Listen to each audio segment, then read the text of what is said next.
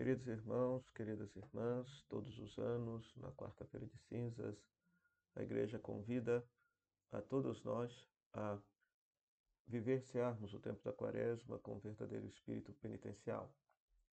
Esse tempo quaresmal que nos recorda justamente esse deserto vivido por Jesus, esse tempo de preparação para que ele pudesse viver a missão, é para nós um tempo batismal e penitencial, pois nos prepara para a celebração da Páscoa, a renovação das promessas do batismo e a experiência da verdadeira Páscoa, de passar da morte para a vida, já sinalizada na nossa vida cotidiana da passagem do pecado para a graça de Deus. Que tenhamos uma santa quaresma e que nós possamos meditar neste dia também os textos que a liturgia da palavra nos propõe para esta quarta-feira de cinzas. Sou padre Frei Inácio José, doutorando em Teologia Bíblica pela Faculdade de Filosofia e Teologia FAGE, bolsista do Fundo de Amparo à Pesquisa do Estado de Minas Gerais, PAPEMIG, pároco da Paróquia Nossa Senhora das Mercês, Arquidiocese de Belo Horizonte, autor do livro A Misericórdia como Caminho de Salvação, que pode ser adquirido pela editora Dialética.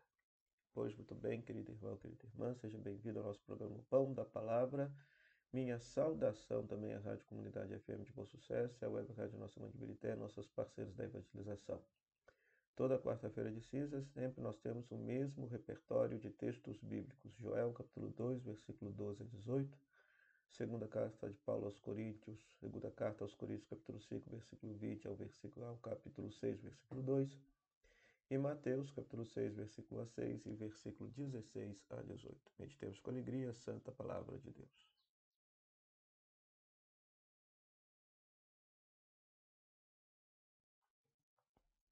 Se você está passando pela primeira vez aqui, deixe o seu like, se inscreva no canal, ative as notificações, deixe o seu comentário e compartilhe com todos aqueles que gostam de meditar a palavra de Deus. Como primeira leitura, nós temos Joel capítulo 2, versículo 12 a 18. Então, neste texto, nós temos um convite do profeta Joel a todo o povo de Israel a fazer gestos de penitência, é, mas com sinceridade de coração, de tal maneira que o versículo principal do texto é: Rasgai o vosso coração e não as vestes. Quando o povo de Israel queria se penitenciar, então ele tinha ritos, né? É, tiravam suas roupas belas, colocavam roupa de saco, cobriam-se de cinza. Por isso mesmo que nessa celebração nós também vamos colocar cinza sobre nossa cabeça, sentido isso que eu vou explicar daqui a pouquinho, né? Mas só que o profeta, ele chama atenção para o seguinte, todos esses gestos têm que ter, têm, eles têm que ser carregados de sinceridade, porque senão passa, uh, pode passar a impressão de que é apenas um rito exterior, um rito exterior, quando na verdade esses ritos devem mostrar a predisposição interior à mudança de vida. Aqui no contexto do profeta Joel, prova, segundo os estudiosos, parece que aconteceu uma, uma seca que devastou a plantação, ou uma praga de gafanhotos que destruiu a plantação deles, eles consideraram isso como uma punição divina. Então, como forma de arrependimento, o profeta Joel convoca todos, todos, todos, sem exceção alguma. Olha só, anciãos, crianças, jovens, velhos, idosos, crianças, adultos, todo mundo a fazer atos de penitência atos de penitência. Rasgai vossos corações e não as vestes. Voltai para o Senhor, porque Ele é benigno, compassivo, paciente, cheio de misericórdia inclinado a perdoar o castigo. Sim. E se a gente realiza de fato a penitência com espírito de mudança de vida, o que, que acontece? Deus perdoa e deixa uma bênção sobre nós, né? Ou seja, essa é, era a imagem. Ou seja, na medida em que o povo muda de comportamento, Deus também muda a sua disposição em relação ao, a castigar o povo. Né? Mas isso tem de ser de coração, tem de ser de coração sincero. Né? Então a gente pensa muitas vezes no rito penitencial que a igreja tem, que é o sacramento da confissão, e quantas vezes as pessoas confessam e não mudam de vida, continuam da mesma forma. Né? Então, ou seja, Tempo de quaresma é tempo de fato a gente mudar o nosso comportamento, reconhecer o nosso pecado e mudar o nosso jeito de ser para o jeito de ser de Jesus. A mesma ideia, perceba que vai estar no Evangelho, no Evangelho, porque no Evangelho Jesus vai criticar o modo como que escribas e fariseus praticam a oração, jejum e esmola, né? Como forma de serem vistos pelos outros e desta forma já recebem sua recompensa. Então Jesus vai dizer que o jejum tem que ser particular, que ninguém pode perceber o jejum que nós estamos praticando, que a nossa oração tem que ser privada, ou seja, nós devemos cultivar uma vida interior que faça com que a gente tenha sempre sintonia com o Pai do céu e, e possa discernir a vontade de Deus para a nossa vida cotidiana.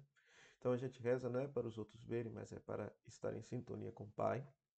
E devemos praticar a esmola de tal maneira, a caridade, a, a prática da misericórdia, de tal maneira que não chame atenção para nós, né? Não chame atenção para nós né? Ou seja, que a nossa prática de misericórdia possa ser, possa, possa ser realizada, e, mas só que de forma discreta, discreta, né? É, Jesus, então, Jesus aqui, perceba só, ele não condena nem a oração, nem o jejum, nem a esmola, mas eles não podem ser praticados como forma de angariar aplauso e reconhecimento religioso da parte das outras pessoas, pois isso já é recompensa. Mas eles têm que ser feitos como forma de nos vincular a Deus. E como veremos na espiritualidade quaresmal, jejum, oração e esmola corrigem toda a nossa vida, porque o jejum corrige nossa relação conosco mesmo, a oração a relação com Deus e a esmola a caridade, a solidariedade corrige a nossa relação sobre, com o outro, sobretudo o mais pobre. O mais pobre. Essas três obras de piedade judaica, o cristianismo as anexou à sua fé e são as obras de e são as obras de piedade por excelência que devem ser praticadas no tempo da quaresma. Que a gente possa rezar mais, gastar mais tempo rezando, que a gente possa praticar de fato o jejum que domestique os nossos maus instintos, aquilo que está desordenado em nós, e aquilo que nós jejuarmos, que nós possamos efetivamente doar para os pobres, que são aqueles que não têm o que comer, aqueles que são forçados a fazer um jejum obrigatório, obrigatório, pelo fato de estarem na pobreza, na miséria. Além disso, queridos irmãos, queridas irmãs, que a gente possa escutar o apelo de Paulo na carta aos Coríntios, capítulo 5, quando ele vai afirmar: Olha, reconciliai-vos com Deus e agora é o tempo favorável. Somos embaixadores de Cristo, somos embaixadores da reconciliação. Então, nesse tempo da quaresma, Deus deseja nos perdoar e nos reconciliar para que a gente possa viver em paz com Ele. Né? Papa Francisco diz: Deus nunca se cansa de perdoar, somos nós que nos cansamos de pedir perdão. Então, que esse tempo de quaresma possa ser esse tempo favorável da qual Paulo fala. Que nós, que nós possamos de fato nos deixar ser perdoados por Deus, buscar o sacramento da confissão, fazer de fato e vivenciar essa quaresma como se fosse a quaresma bonita e definitiva da nossa vida, que nos santifique e bem nos prepare para celebrar a Páscoa do Senhor. O Senhor esteja convosco, Ele está no meio de nós, cabeça de Deus Todo-Poderoso, Ele que é Pai, Filho e Espírito Santo, desça sobre você e permaneça para sempre. Amém. Meu muito obrigado à Rádio Comunidade FM e à Web Rádio Nossa Mãe de Birité, nossos parceiros da evangelização, por esse espaço concedido para que a gente possa pregar a palavra de Deus. A você, querido Rádio Internauta, também muito obrigado pela sua audiência.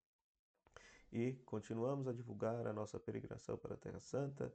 Vai acontecer no dia 4 de novembro ao dia 12 de novembro deste ano. E interessados deverão contactar Kelly Melo pelo telefone que está correndo aqui abaixo no vídeo. Maiores informações, valores, o roteiro, tudo você saberá entrando em contato aqui com a Kelly Melo pelo telefone 035 99845 6167.